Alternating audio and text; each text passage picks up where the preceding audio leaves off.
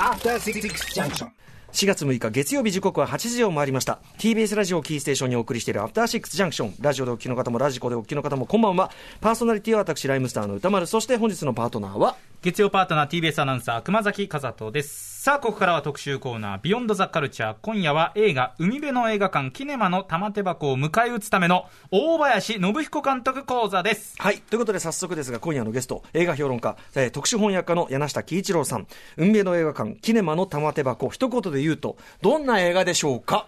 はい、えー見たらお腹いっぱいになってしまう、えー大林映画の満貫全席、えーまさに大林信彦監督の、えー集大成という一本だと思います。本当にね、まあ、ここのところあの情報量が詰め込み気味にはなってきてたけど今度こそ全部入りっていうかこれでもかこれでもかとね。もうね、本当に、本当にこれでもかっていう、感じですよね、見てると、本当、満腹す満腹してもまだまだ続くぞ みたいな。まだ食わされる。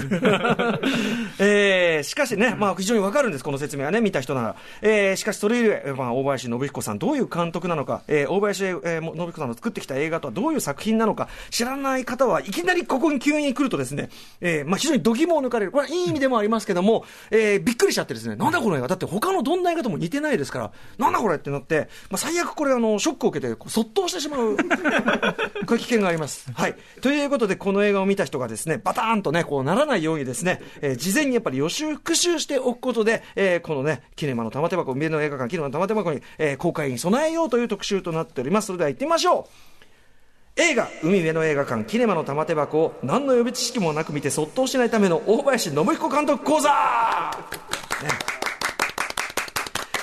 改めてご紹介しましょう。映画評論家、特殊翻訳家の柳下喜一郎さんです。こんばんは。はい、よろしくお願いします。はい、柳下さんご紹介、熊さんからお願いします。柳下喜一郎さんは映画評論家としてご自身のウェブマガジン皆殺し映画通信や映画秘宝などに映画表を掲載されていますまたアラン・ムーアのグラフィックノベル「プロメテア」の翻訳を手掛けるなど翻訳家としても活動中です代表著書は完全から発売されています皆殺し映画通信シリーズなどがあります。はい。あの、まあ、柳下さんね、あの、まあ、ちょっと準レギュラー的に、水曜が多いですね、出ていただいて、えっ、と、注目の地方映画、まあ、要するに日本映画のいっぱい作られてる中で、我々のあんまり目に触れないような地方映画、掘り起こすという、本当に偉業をね、柳下さんのみが、コツコツとやってるという、文化事業をやっておりまして。唯一と言われてるあ、まさにファーストマン。これファーストマンファーストマン。世界一これが文字通りのファーストマンですよ空前絶後というね、えー試みをやられてるわけです。その意味ではね、地方おこし映画っていうか、地方映画、まさに大林さん、そのね、先駆けですよね。そうです。まさに、あの、い世の地方映画っていうのは、大林映画の後を追っかけて作ってるっていうことですね。ね、一つの日本映画のあのあり方というかね、鋳型を作ったという部分もあります。えーということで、柳下さん、本日ですね、お話しいただくテーマは、名将、お大林信彦監督と、えーまあ、皆さんご存知のタイトルというと、やっぱり転校生とか、時をかける少女とかね、まあ、近年だとやっぱりこの空の花、長岡花火物語、こちらもぶっ飛んだものがございました。えー金作でも花形日とかね、ありましたけど、えーまあ、日本映画史に残る傑作、問題作、えー、そっと、そっと作、えー数々を手掛けてきた大林信彦監督、最新の、本当にキャリアがめっちゃ長い、映画監督としての前に実はいろいろやったりしますから、はい、えー海辺の映画館、キネマの玉手箱、えーということで、まあ、冒頭にも言った通り、大林監督の本当に集大成的、ここのところ、その、なんていうの、集大成の累積っていうか、毎回集大成。そうですね。ね。こん今度は前のもう超えてきてすごいぞと思ったら、それを毎回毎回超えてくる。毎回超えてきて集大成っていうことで、今回もう本当にもうマックスになってますから、何の予備知識もなく見ると、まあびっくりしてですね、バターンとなりかねない。ちなみにですね、柳下さん、はい。あのーここにいる熊崎和人君に、我々、まあちょっと実験体となっていただいて、えっと、もう一切他の、えっと、大林映画、まあ彼は若いですから、はい。えー大林作品見たことないという状態で、まあね、免疫が全くない状態で、海辺の映画館を見せたらどうなるかという被験体になってもらってですね、えーやったわけです。実際いかがでしたか？結果から申し上げると、そっととかぶっ倒れるとか皆さん言ってて、先週ぐらいまでは、ええ。まあ、何を大げさなこと言ってるんだと思ってたんです、えあながち嘘じゃねえなっていう、もうこれが率直な感想です。もう本当に最初の2、30分、これ僕、本当に何が、まあ、3時間ぐらいのええ。サイズじゃないですか。何がこれ行われてるんだろうっていうところからまず始まって、うん。で次々にこうシーンが展開されてって、うんうん。あ、いろんなあんな方やこんな方など豪華な方がどんどん出てきて、うんキャストすごいですよね。あすごいすごいとは思うんですけど、これ、え、な、何この演出方法とか、うんうん。非常にこう、訴えかけるシンプルな部分はありつつも、見せ方というのは僕も全く未知の領域すぎちゃって、うんこれをだから聞いて今日また改めて見たいなっていう。あの未知の領域っておっしゃってますけど、はいあのね、柳下さんにしろね、まあ、もちろんメーカーめいっぱいご覧になってますし、僕だってまあそれなりに見てますけど、僕らも未知の領域です。これは本当にあのせあまさにファーストマンの映画ですよね。本当にだから、大林さんこそファーストマンだよね。そうです本当にそうです本当に。これね、びっくりしました、本当に。ということで、まあ、あの実はでも大林信彦作品のそのいろんな文脈とかね、そういうのを踏まえると、なるほどなというね、えー部分もあるので、まあ今日は、えーこの特集で、まあ、公開がちょっと延期になってしまいましたが、えー公開前に、まあ、この時間ができたということですから、予習復習していこうということになっております。それでは早速行ってみましょう。えーということで、えー第一部行ってみましょう。第一部。はい。大林信彦監督ってどんな監督？はい、まあ、あのどんな監督か、キャリアのね、えー概要をちょっと見ていきたいと思っております。はい。ということで、非常にね、あのプロフィールというかね、キャリア長いんですけど、まずはそのプロフィール、じゃあ、熊崎君から。はい、今回のあの、えーえー海辺の映画館キネマの玉手箱のホームページの中から、プロフィール抜粋してご紹介させてください。大林信彦監督は1938年広島県の尾道市生まれです。3歳の時に自宅の難度で見つけた活動写真機と戯れるうちに映画を作り始めます。映画を見る見る前から映画を作っていたというね。自主制作映画時代から高い評価を集めます。テレビ CM 創造期に、チャールズ・ブロンソンのマンダムをはじめ、カトリーヌ・ドヌーブなど、多くの外国人スターを起用されます。CM 作品数はなんと3000本を超えるということです。うんそして1900え1977年、ハウスで商業映画に進出。自身のふるさと、尾道を舞台にした転校生、時をかける少女、寂しん坊は、尾道三部作と称されまして、世代を超え親しまれています。そして、偉人たちとの夏、青春伝デケデケデケ、さだ、理由などで数々の映画賞を受賞。ごめんなさい、これ、アクセントが合ってんのか分かんないです。青春伝デケデケデケはいはいこの空の、えー花、長岡花火物語、野の七なのか、花形見、ごめんなさいね。野の七なのか、うんうん花形見はもう、読みづらいのしょうがない。大林的戦争三部作と呼ばれています。しかもその大林的戦争三部作のさらに、それの、さらに4部目みたいな、4部目と、しかも統合した、そうかそうんか集大成編みたいなのが今回の海辺の映画館だったりするんですよそうね。ということで、えーまあ、ざっくりしたプロフィールでございます。が、大林監督ね、ご紹介しましたが、柳下さんから見て、大林信彦という監督はどういう作家というふうに？あはい。まあ、僕は本当に、えーまあ、年代的に年齢的にというか、あの大林映画直撃世代なんで、ん。あの尾道三部作とかを見て、どハマりして、あのそれこそ尾道に聖地巡礼的に行ったりみたいなことをしてた世代ですよね。聖地巡礼的な走りですよね、これもね。走りだと思うんですね、うん。映画でその映画に出てきた場所に、ん。を見に行くというようなことを、を自主的にみんな勝手にやってたっていうね。うんうんでだからまあずっとある意味、その大林映画は見続けてきたっていうところはあるんですけど、うんはい。まあ、ただその、その意味だと、ものすごくこう、一貫した監督だなとずっと思ってて、一貫してる。はい。まあ、あの大林さんはもちろん、えっとまあ、商業映画、えーハウスで商業映画作るわけですけど、うん。それ以前はあのテレビの CM ディレクターをなさってて、うんでそれさらにその前は自主映画作家として、うん。まあ、実験映画ですよね、うん。を撮って、えーこれも結構有名だったんですよね。うんうんで実はまあその頃から非常にこう一貫して、一貫したまあある種のその実験映画とか前衛的な監督なんだとずっと思ってます。うんうん。で今に至るまで。そうです、ん。あのでそれはあのーじ特に初期の映画は今見今見るとね、うん。今見るとっていうか、あのまあ、最近すごく、えーいろいろこう前衛的な映画じゃないかと、うん。と特にこの、えーこれでいくと、この最近の何本かうん。なんですかね、えーとこの空の花とか、はい。ののなそのか。とかのその、日の前にあたり、はい。その日の前ぐらいからまあ、この空の花か。加速してきましたね。はい加。速していって、まあ、すごく毎回毎回すごいなって言ってるんですけど、うんうん。実はそれはあの初期の映画からある種一貫してあって、うんうん。で、まあ、大林さんは、もちろんその、えーっと、い一種、その故郷愛と、うん。まあ、その少女愛的なね、うん。アイドル映画の、うん。アイドル映画の名手として、まあ特に初期は知られてたわけですよね。うん。で、あの尾道三部作も、うん。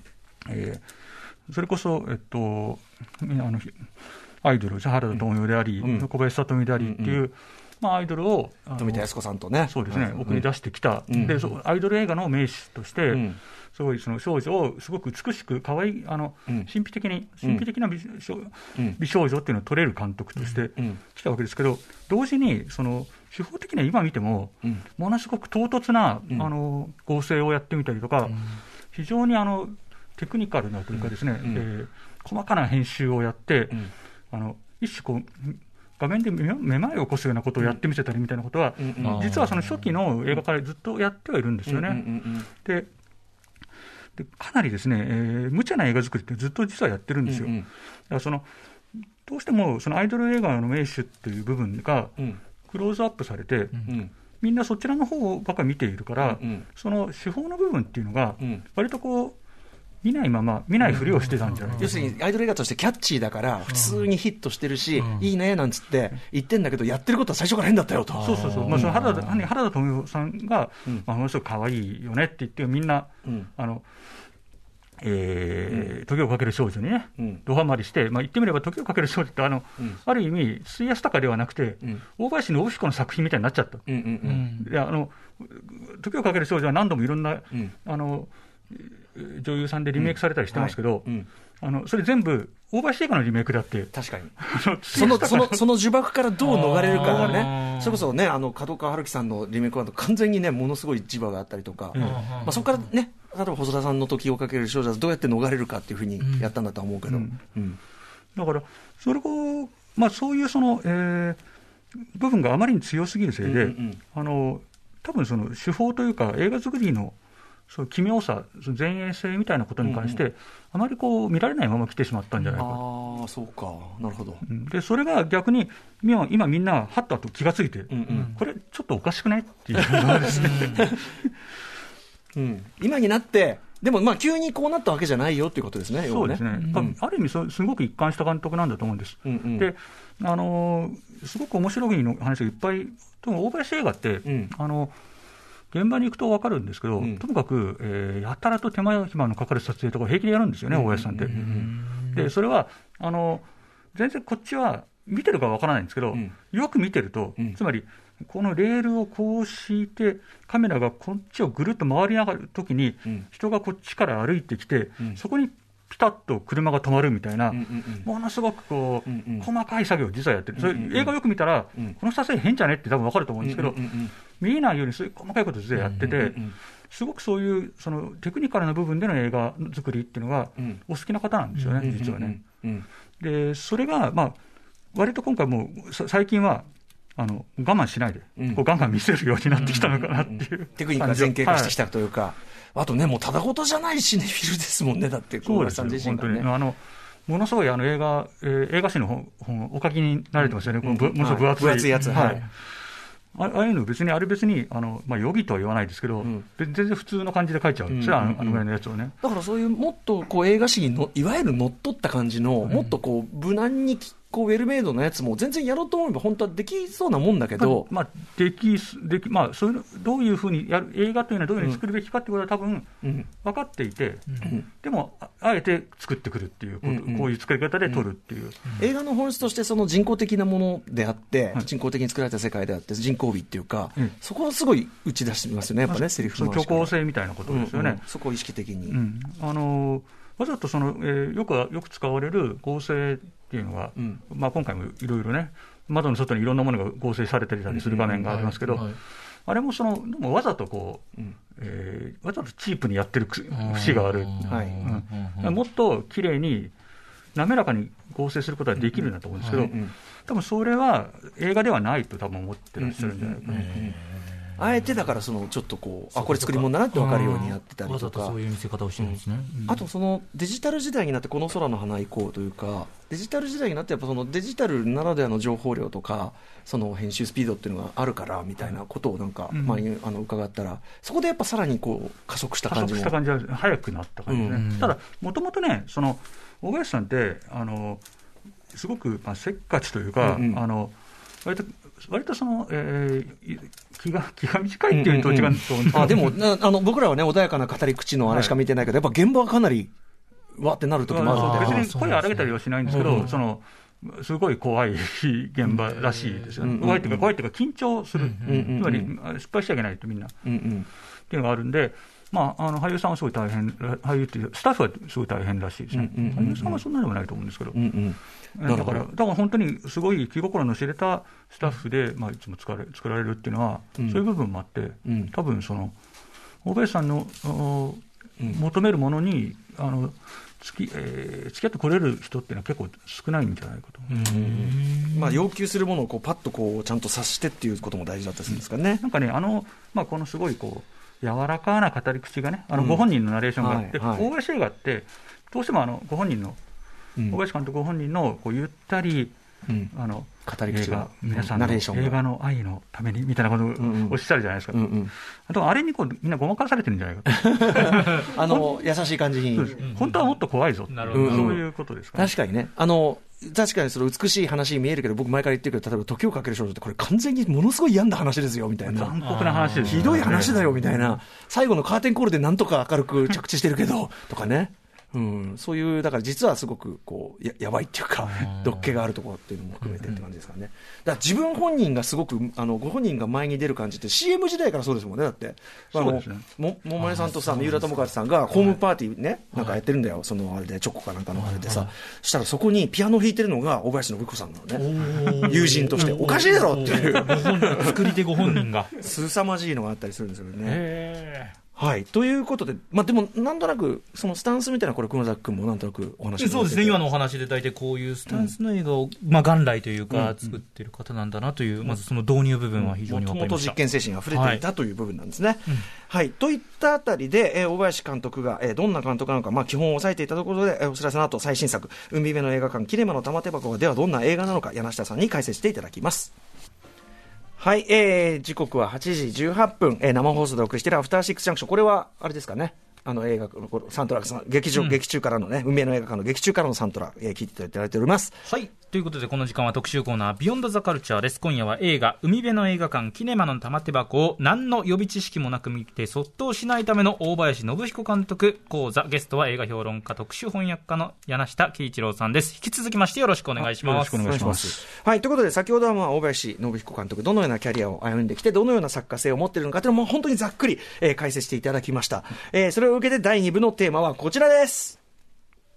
第2部、海辺の映画館、キネマの玉手箱ってどんな映画？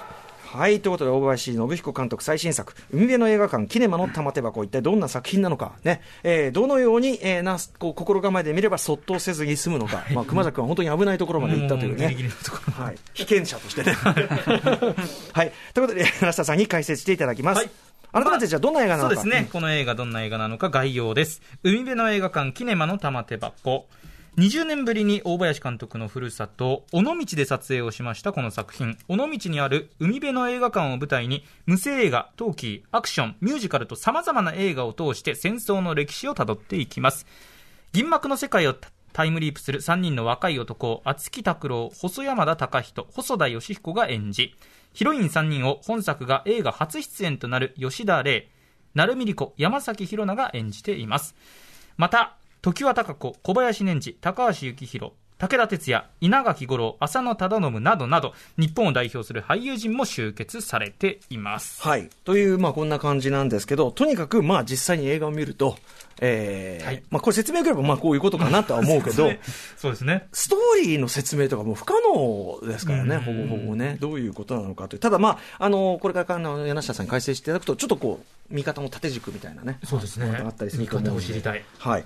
えー、ということで、えっ、ー、と、どのように見たら 倒れずに済む、はい、どんな質問だよっていうね、ことですけど、いかがでしょう？あはい、えー、っとね、あのー、正直なところ、えー、今日の番組の趣旨には反するかもしれないんですけど、うんうん、まあ、僕は倒れていいと思います。倒れていい倒れていい。そっとしてくれと。確かに。それを楽しむ作品でもあるんです。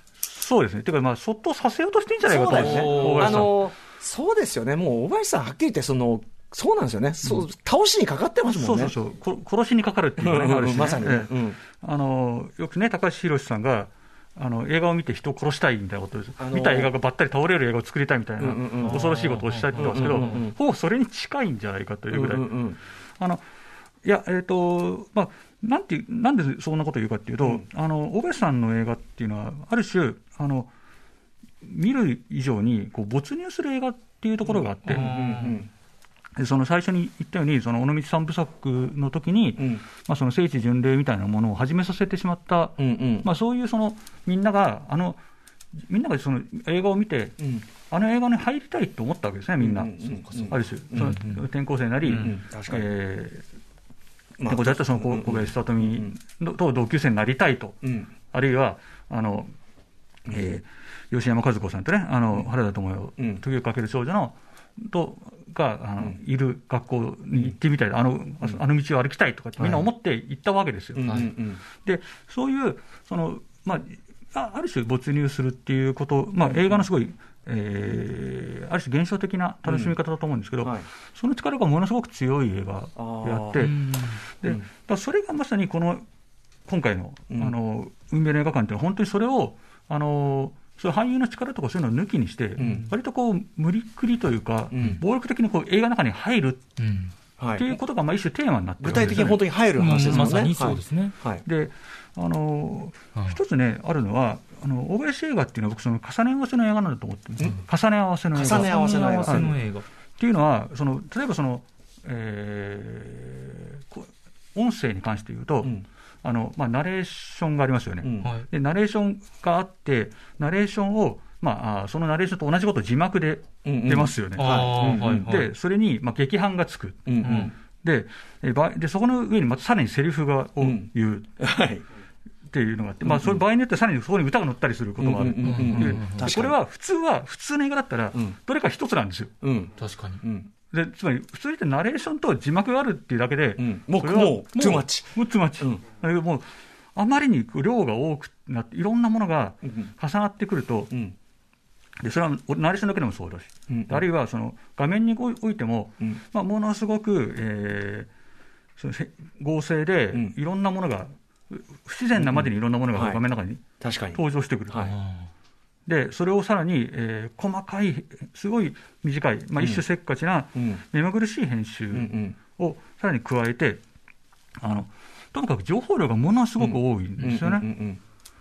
なので、こう見てると本当に、それにこう圧倒されるところが、で、それはもう昔から実はそうだったんですけど、はい、まあ、今回、本当にそれをかなり意識的に、もうあの詰め込めるだけ詰め込んでやろうっていう形で、うん、あの情報量を増やして、うんあの、こちらを圧倒しに来てると思うんですよね。うんうんうん、でそれはやっぱりこうむしろあの流されるがままにですね、うん、言ってみれば、うん、作品を正しく受け取るということは、もうもはやそれを受け取って、そっとすることだと、もはや。で、まあ、それはね、それ見てるとね、混乱するんじゃないかとか言われるんですけど、いや、そんなことはないと。これはなんでかというと、あの最終的には同じところにたどり着きますから。同じところ。はい。つまり、あのあの映画の中でも多分そういうのがあったと思うんですけど、ええ、まあ、その答え、一つの問題に対する答えは一つじゃ、答えは一つじゃなくて、うん、どんな答え方をしたって、いろんなやり方がある、うん、でもだたどり着くところは一緒だと。いうのが、まああのー、あると思うんです。で、これ、あのね、えっ、ー、と、ともかく、うん、モチーフがともかくやたらめったら持ち込まれていて、はい、次から次へとあるわけですよね。であのまあ、これ、一つには、まあ、僕がすごい感動した部分でもあるんですけど、はい。あの久々にこの尾道で撮られた映画なんですよね。うん、で、えー、なんでこう、はっきりその尾道三部作へのオマージュというのが、多分自分で、うんうん、あのオペさんが自分であんな形でオマージュをすることってあんまりなかったと思うんですけど、セルフオマージュは珍しい、はい。うんうん、あのヒロインの名前がね、うん、えっ、ー、と、あの誰だっけ、えーうん。と、成美莉子さんが、うん、あさあ和美っていう名前で、うん。はい、で、えっ、ー、と、山崎弘葉さんが、えー、和子っていう、あそうか。これ、斎藤和美と吉山和子なんですよね。要するに、転校生と時をかける少女のそれぞれヒロイン。であんまあんまりそういうことしなかったと思うんで、確かに。だ完全にその、えー、初期の、うんうん。あのー、尾道映画というものへの、まあ、オマージュとなって、うん、まあ、その中から使っている。で、うんうん、その、えー、主人公になる、主人公が、えー、馬場マリオっていう名前で出てくる、うん、えっ、と、松木拓郎さんがやってる若い子ですね。うんうん、で、この馬場マリオって、これはあの大林さん本人の話なんです。あそれは要はマリオ・バーバーに引っ掛けてですよね、そうです映画監督のマリオ・バーバーっていうのがいて、それの文字りと、はい。まあ、あの、本本ご本人がペンネームで使われている名前だったり。するんで、うんうんうん。で、この中で、えっ、と、出てくる、あの、はえっ、と、35ミリのフィルムに、うん。に自分で、えー子供の頃に絵を描いてアニメを作るという話がうんうんありますけれど、あれは、あの、あれも、大林監督ご本人の、うん。あの、本当の話。要するに自伝的な要素がもう入ってると。だから、で、その、まあ、尾道の話である。でもその、まあ、そういう自伝的な部分。うんうん。で、さらに、その、えーここでずっと語られている、うんうん。まあ、戦争の話、うんうん。うんまあ、戦反反戦と言ってもいいんですけど、うんうん。まあ、戦争映画を、映画というのは、まあ、一応戦争と一緒にうん。生きてきたという部分うん。がある。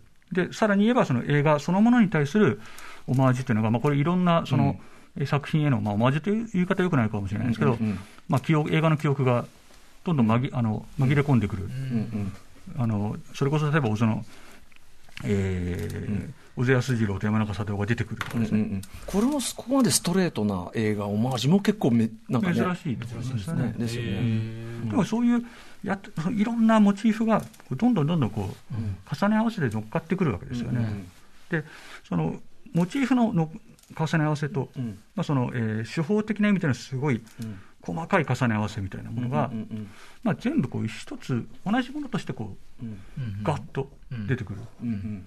であの見てるとですね、うん。さっきに言った話とこっちとどうなんだっていう話が、うん次のいきなりね、うん。舞台がくるくる変わるし、はい。はい。どうするんでしょうってことになると思うんですけど、うんうん。それは、まあ、その自分の気にするところだけ追っかけてれば、ああ、そうなんだ。気になったところだけ。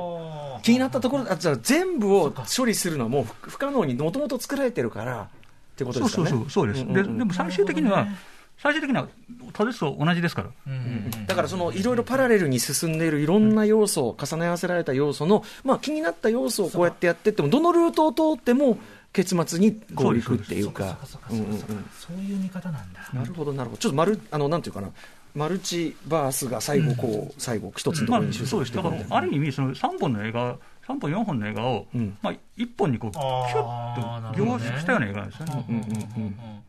だから、でまあ、それで、えー、分かんなかったらもう一回見ればいいんで、うんうん 別に、えーほもう一回見たら別なストーリーがちゃんとありますから。だそうから一回でわかあの全部を理解するのは当然不可能なように作ってあるし、ということなんですよね。まあ、そんな映画を一回見たぐらいで分かるじゃダメだよと。うんうんうん。いうことだと思いそう。それは言いそう。うんうんうんうんへへえ、まあそうか、そういやそうですね。で、えーで、まあ結局その後、メッセージっていうところで、まあ反戦っていうか、戦争テーマにっていうところも本当に大林さんずーっと最初から一貫してるから、だってハウスみたいな、全然関係ないポップな話のはずなのに、やっぱり戦争の話になっていくとか、そうですね。最初から本当そうですもんね。うん、あの大林監督は、ご自身がやっぱりその子供の頃はすごい戦争軍国少年うん。だったと、ん。で普通に素直に、えー戦争大好きうんだっていうところがあって、まあ、それがその一つ出発点にもなっていらっしゃるんで、うんまあ、あのある意味、その戦争とどう向き合うのか、うんあるいはそのいかに人間っていうのは、簡単に戦争に流されて、で簡単にそこ簡単にそれを捨ててきたのかとうん。いうのを、まあ、あ目の当たりにしてずっと見てらっしゃるんで、そこに関してはずっと、うん。あれですよね、であのしばらく尾道で撮られなかった時も、あのー大和のね、模型が、うんうんうん。あ模型って、模型って言っちゃいけない、セットですね、巨大セットが。はい。男たちの山との、はい。はい。あれがあった時は、ちょっと尾道にあんなものを作ってはいけないみたいなことをおっしゃってたりするぐらいで、まあ、そこに関してはすごいあのはっきりと、うん。えーした態度がありますよね。うんだからそういう意味では作品全体として最終的に訴えかけようとしている部分は割とストレートに反戦だったりするから、そこもまあ、あのいろいろ話そのものははいはい。わーってなってるけど、うん。まあ、見失うことはないというそうですねことだったりするそういうことね。ってことですかね。はい。あと面白い面白かったのは、僕はあのホラー、やっぱりこれ、あホラー、すごいホラー映画なんだなっていうほうほうほう。のホラー映画がありまして、うん。あのいやその最初に言った小林さんって、やっぱり最初からやっぱホラー、ホラーっていうか、まあ、怪奇うん映画としたんですよね。一番有名なね、あの、はいじあの自主映画時代のエモーション、いつかいつか見たドラキュラ、ねはいとかね、ありますからね。そうあのあくまでもそのホラー、これで映画でもなんかすごいそのよくわからないんだけど、怖いシーンとか、怖いシーンとか、怖いイメージとかがうんうんうんいくつか出てきたりするんですけど、うん。そういうそのホラー映画監督、あホラー映画、恐怖映画監督っていうんですね、うんうんうんうん。怪奇怪奇映画っていうものに対する、あまさにマリオ・バーバですもんね。そうです、そうです、うんうん。あのまあ、ことはずっと忘れてないというか、うん。そこへのあのこだわりは、やっぱり今回、久々にこうそうか強く感じて、うんうんあのその座敷わらしの女の子とかがなんか非常に怖いんですよね。そうか。必ずだねそれこそ本来そんな話じゃない解きかけもさ、あの謎のホラー演出あったりしますもんねええなんでこここんな怖くすんだよみたいな、なんかそのホラーこそが、ホラーっていうか、まあ、恐怖うん。映画こそが、ある種映画の本質だみたいなところを、あそれは考えてらっしゃるんじゃないかっていう。あなる。ほど。やっぱ常にやっぱその映画とはみたいなところの本質にこう帰ってくるっていうか迫ろうとしてるっていうかさっきの人工的みたいなね、はい。その映画の中にしかないその実は作られた人工的な世界だからあの中に入りたいっていうのが叶わぬ夢でせめて捉えた場所にみたいな。そうですね。ね、言っても本当は違うんだけど、なんかでもその、まさにそれは大林さんのこう仮想の世界としての映画が本当にうまくいってるということでもありますよね、それで引きつけられちゃってるね。いや、この映画ね、あのーまあ、あーその3人の少年が、うんまあ、オールナイト上映の映画館に行って、うん。でそこでまあたまたま見てると、うん。その映画の中に入ってしまううん。っていう話なんですけど、まあ、と言えば聞こえるんですけど、実際には映画の中に入っていないんですよね。うんうん。見ている、見ている現実は見ている。そうかそうかそうですね、映画を見ている、つまり映画に映画を見ながら映画の中に入って、その映画にツッコミを入れてるっていうシーンが出てくるわけですけど、あれは、言い換えればあれは映画を見ている自分ですから、うんはい。映画ただ映画を見ているときには、うん。まるで映画が自分、うん自分が映画の中に入ったような気がしている、本当に没入していると。だ。からまあ観客なんかですね、観客そのもの。観客は映画を見ることであると同時に、映画を作ることでもあるわけです。なるほど。映画をその観客が感じること、がツッコミとかも含めて。だから、その意味で映画の中に中にも自分はいるし、はい。映画の外、見てる側にも自分はいる、そうか。という、そうか、その構造を示しているのか。そういうことだと思いますね。これどう、熊田君、だいぶこれ整理されてこいや整理されました、えーだからなななんだったんだあの入っていく感じはとかっていうことが、んんん。映画を見るという体験そのものをこう構造化しているというか、そういうことですね、うん、あこそうか観客が作るっていう確かにそういう要素ですね、うんなんかね、そのまあ、大林監督、まあ、このその最初に言ったね、その重ね合わせの映画っていうことなんですけど、それまあ、といろんなものと重ね合わせてうんこう語ってくるわけですね。うん。で、ひ一つのカットにもいくつもの意味を重ねて語る、はい。つまりそれが、えー映画、それはその映画のことであり、同時にその、まあ、戦争のことでありっていうのを、そのまあ、えー生きる、死ぬ、うん。あの爆弾が爆発するみたいなことが、うん。まあ、えー一つのカットで重ねてくくるんですよね、うん。でその、えーいくつものストーリーが重なって最後にうん。たどり着くっていうことと、うん。まあ、あーその手法的な意味での重ね合わせ、うん。掛け言葉みたいなところありますもんね、ね。本当にね。こうい一個の意味だけ見てると、うん。うん。あ本当あそうかもう一個こっちの意味もあったかみたいなね、うん。その重ねもあるから、うん。だから瞬時に理解できることには限界があるっていう、うん。とてもできない。うんでまあ大林さんはね多分にやりと笑ってそうかそうか、うん。理解で理解できるようじゃねつってね、何回も見て味わい深くなってくるんですね、うん、油断めさるななんつってね。言うんだと思うな、はい、でもだいぶちょでもちょっとこの今のそうです。ねこれをちょっと忘れないうちにもう一度映像をちょっと見ておきたいっていう。でもとにかくその混乱するのははい。当たり前で、最初からそういうふうに作ってあるからそうですね。だっていうことはまずね、基本考えあないれ一度で見てね、すすっと入るかって言ったら、なかなか無理だと思いますよ、普通は。でもまあその情報の濁流にあって、うわ、なんじゃこれ、いやとにかく、うわ、なんじゃこれやって、っていうか、毎回そうですからね、うわ、なんだこれ、うん。あの今でこそね、東京かける少女、こう名作みたいなことになってるけど、毎回僕言いますけど、リアルタイムで映画館見てるとき、みんな普通に、何これっていう 空気最初は、ちょっと失笑漏れたり、はい。みんな結構、唖然としてて、あのセーフ回しとか。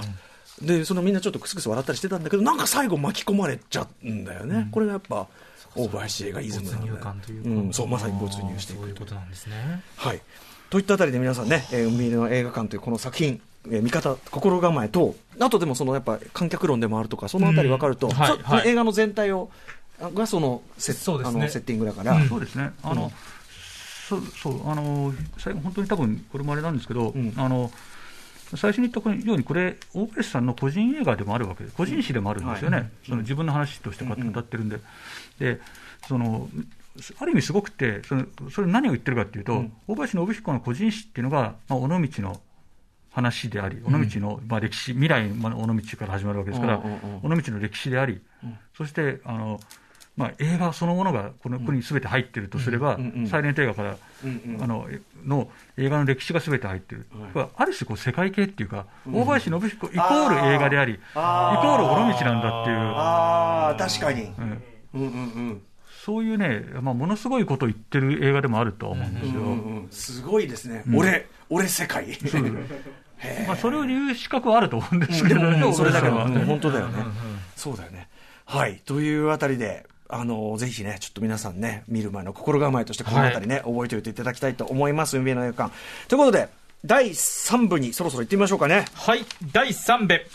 大林信彦監督の過去作、これを見ろはい。ということで、まあ、あのーまあ、集大成ということもありますし、ね、あの、熊崎君にはいきなり海辺の映画館からね、はい。えードスンと見ていただきましたけど、やっぱり、あのー見る前にじゃあ、せっかく時間もできたから、そううんうん。あのね。これとこれを見ておくと、あ、大体、あ、こういう作家なのかということをね、心構えできるというね、やっぱり、はい。あの、見、見やすい、見やすさのね、波はありますからね。あ そうです、うん。え あとね、やっぱりこれだけキャリアあるから、キャリアに、時期によってやっぱいろいろちょっとトーンが変わったり、ね、トライしてるものが変わったりもしてるんで、えーどっから見たらいいのか分かんないという方にですね、ぜひ、ここからどうですかという、えー柳下さんなりの入門的なおすすめを、いくつか挙げていただきたいと思います。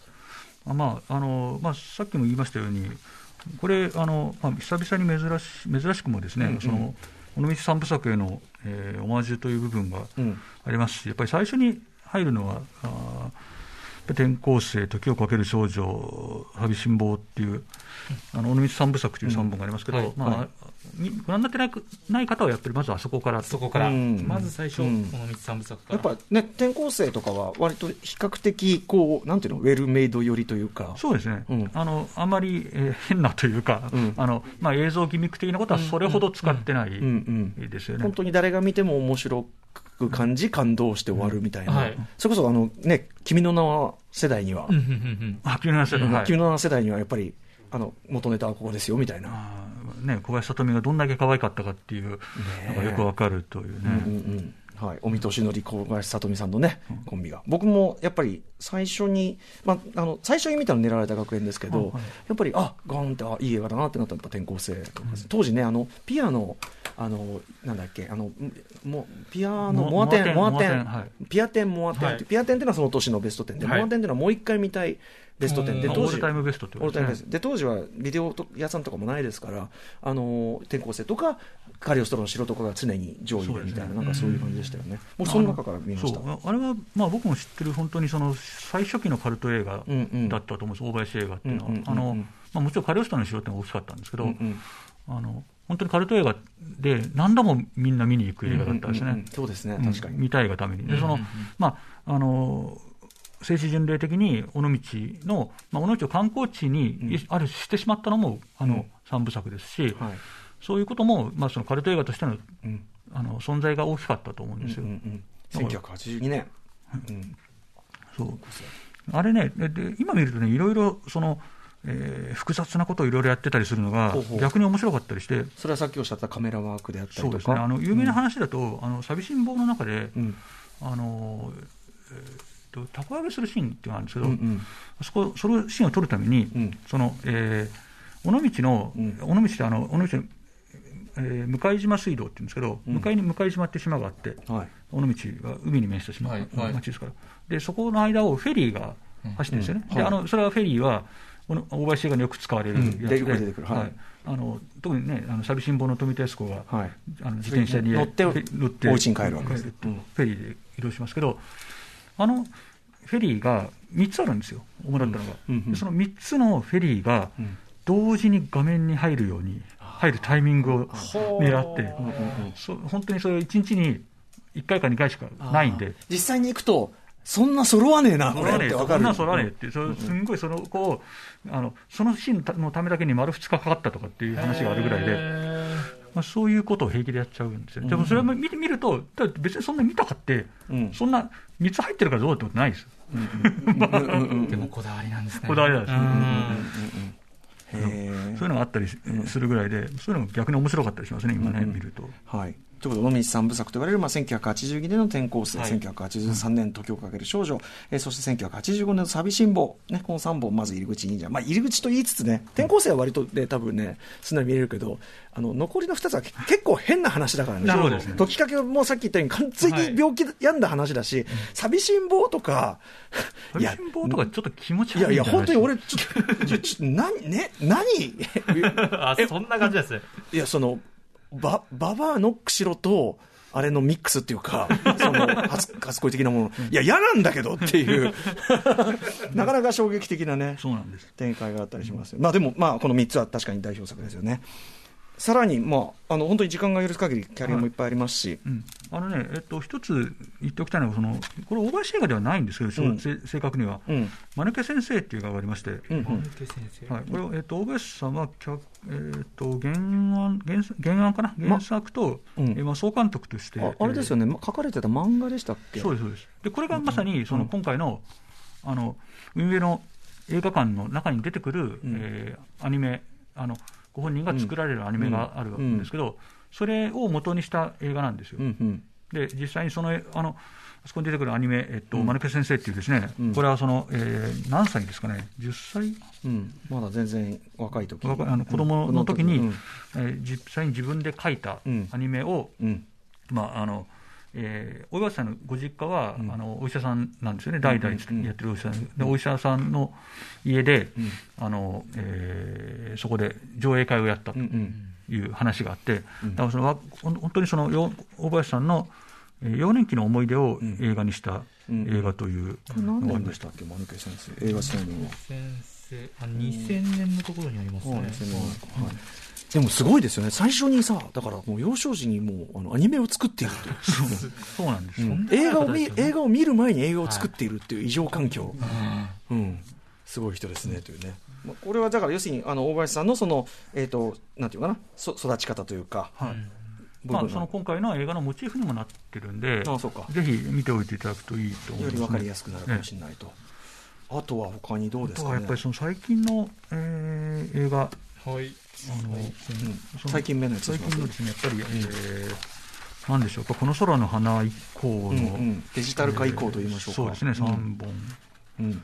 僕まあ、僕はねあの、ちょっとそれよりも、うん。えー理由がすごい好きというか、あのあ理由ね。面白かったですね、理由が、はい。はい、あのこんな映画あるんだと思って、ちまあ、ょっとこれは宮部みゆきさんで、はい、元テレビだったんでしたっけ？そうですね、これワうん。ワウワウで。やったんですね、ワウワウでワウワウ版と、うん。まあ、映画版と、うん。あ劇場版と、まあはい、2バージョン作られたんですけど、これ本当に、それこそ本当にテクニカルな映画で、うん。あのご覧にななられました、あもちろんです、はい。うん。はい。あのうん。要はこれ、全部証言で語られてる映画なんですよね。それぞれのいろんな人の。い。ろんな人はいでで証言を、証言をしてる場面を撮ってるのが、うん。その証言をして、自分が目撃したうんところとクロスカットして語っていく、うんうん。つまりその、あの人に雨が降っていましたって言ったら、その雨が降っている時の自分っていうのが出てくるというのを、こう全く寸分たがわずカットしていくんですよね。だから語りながら、うん。そのこの時こうしたんですって語ると、うん。というのと全く同じ、その当時のやつっていうのが、うん要するに同じうん。アクションを2回取ってて、うんうんうん。そう完全にこうつなぎ合わせていくっていう、ああそうかそうか。うん。うんうん。これあの、すごいことをやってて、うんうん。技術的には本当に手間手間っていうか、うんうん。あの完全に同じ動きをさせなきゃできないんで、あのすごい大変だったと思うんですけど、まさにそのさっきの時間の重ね合わせっていうか、そうですそれの最たるもんでもありますよね、あと、何度も例に出してあるけど、東京学園の最後のカーテンコールも、要するに同じところで違う、あれは違うことだけど、はい。やっぱその時間のなんていうの使い方、映画特有のええ使い方みたいなのをすごく突き詰めてるって感じなんですかね。うん。ものすごいでもその大量のその証言があって、はい。それがこうなんかこうなんとなく本当のことを浮かび上がらせていくみたいな、そのモザイク状っていうか、すごい雑まあ、ですね。原作はそういう小説なんで、まあ、それに合わそれに合わせてスタイルで作られたんだと思うんですけど、うんうんまあ、すごい映画で、ちょっと感動したんですね。っていう2004年、はい。うん。比較的新しめですね。ね。はい。あとはやっぱりその、えー前作、花形見もぜひ、うん。これも見てほしいですね。花形見はどどのあたりですかね、これが、あのまあ、これ、大橋さんがずっと作りたかった映画、うん。最初からですよね、確かハウスのそうです。視点から。最初最初にあの、本当に最初の監督作品として作りたかったといううん。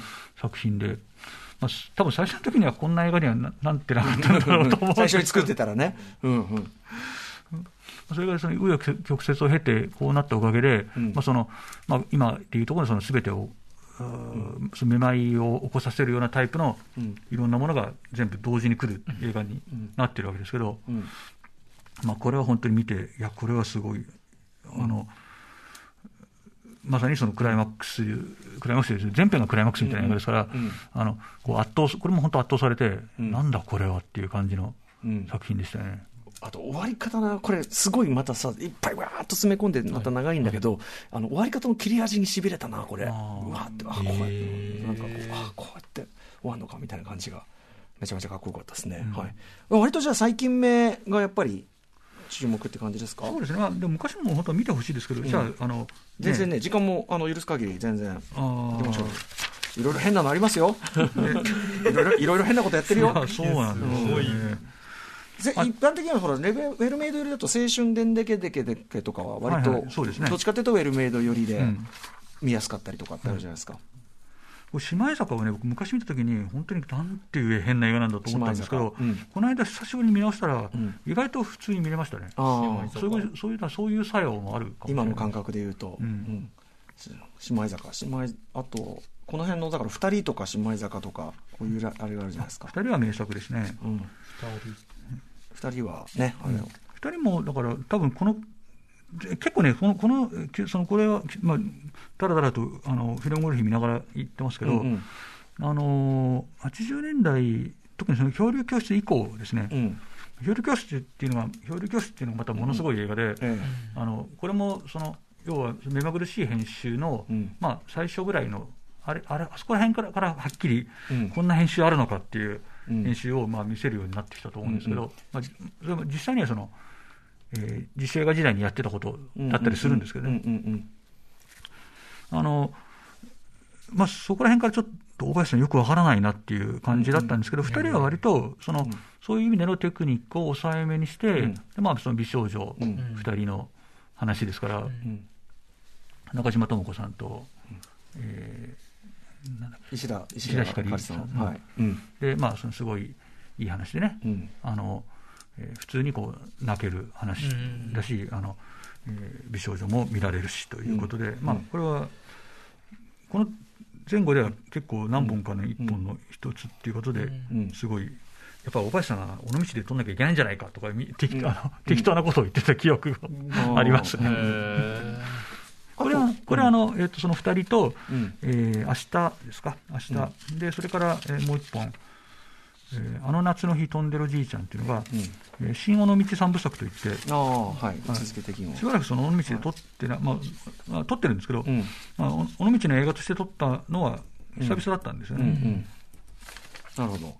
ととやっぱだいぶこうあれですか？ぐっと生き生きとしてくるところもあるって感じですか？まあ、どうなんですかね、まあ、そうあのでも、実際問題ってそういうところはありますよね。うんうん。あのにそう言うと多分怒られると思うんですけど、見てると、やっぱり尾道で撮られてる方が、やっぱり生き生きとするっていうか、やっぱりホームタウンっていううん。のは大きい気がしますね。でも割と例えばその88年の「偉人たちとの夏」とか普通にこう娯楽映画としてはい。評価されたん。りしてる時もあるじゃないですか。全然いわゆるウェルドウェルメイドよりっていうか、うんあのまあ、大人の絵大橋信彦が大人の映画を撮れるみたいな、そんな評価でしたよね。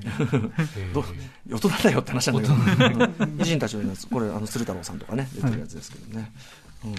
あともうね、なんだこの話っていう、はるかノスタルジーとか、い。ろいろあるんですけど、うん。